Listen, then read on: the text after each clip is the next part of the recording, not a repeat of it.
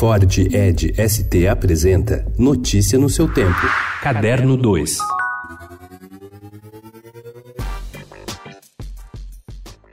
Olga Tokarczuk e Peter Hanke são os vencedores do Nobel de Literatura. A escritora polonesa de 57 anos, autora de Vagantes, publicado em 2014 no Brasil, e de Sobre os Ossos dos Mortos, que será lançado aqui em novembro, ganhou o prêmio de 2018, que foi pulado pela Academia Sueca depois de escândalo de assédio sexual e de vazamentos envolvendo o marido de uma das integrantes. O prêmio de 2019 foi para o escritor, ensaísta, dramaturgo e roteirista austríaco Peter Hanke, de 76 anos, autor de A Perda da Imagem ou Através da Sierra de Gredos e de Dom Juan, narrado por ele mesmo.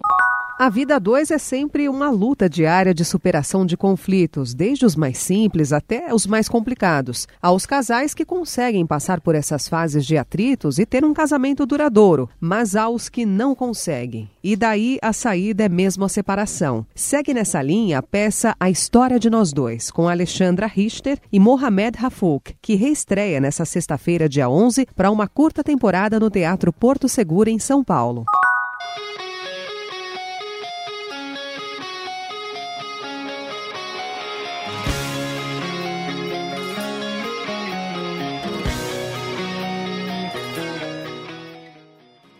O Lollapalooza anunciou ontem as atrações do festival que acontece nos dias 3, 4 e 5 de abril de 2020. Entre os destaques estão os Guns N' Roses, Travis Scott, The Strokes, Lana Del Rey, Martin Garrix e Gwen Stefani. Os ingressos, que variam de R$ 950 a R$ 3.900, foram colocados à venda no dia 23 de setembro e os dois primeiros lotes já estão esgotados. Essa será a nona edição do já tradicional evento que, neste ano, reuniu mais de 246 mil pessoas em Interlagos, São Paulo. Eu sou homem muito revoltado. Aliás, sempre fui porque quando foi revoltado contra homem, agora estou revoltado contra, dizemos, os crimes que estão fazendo com a planeta.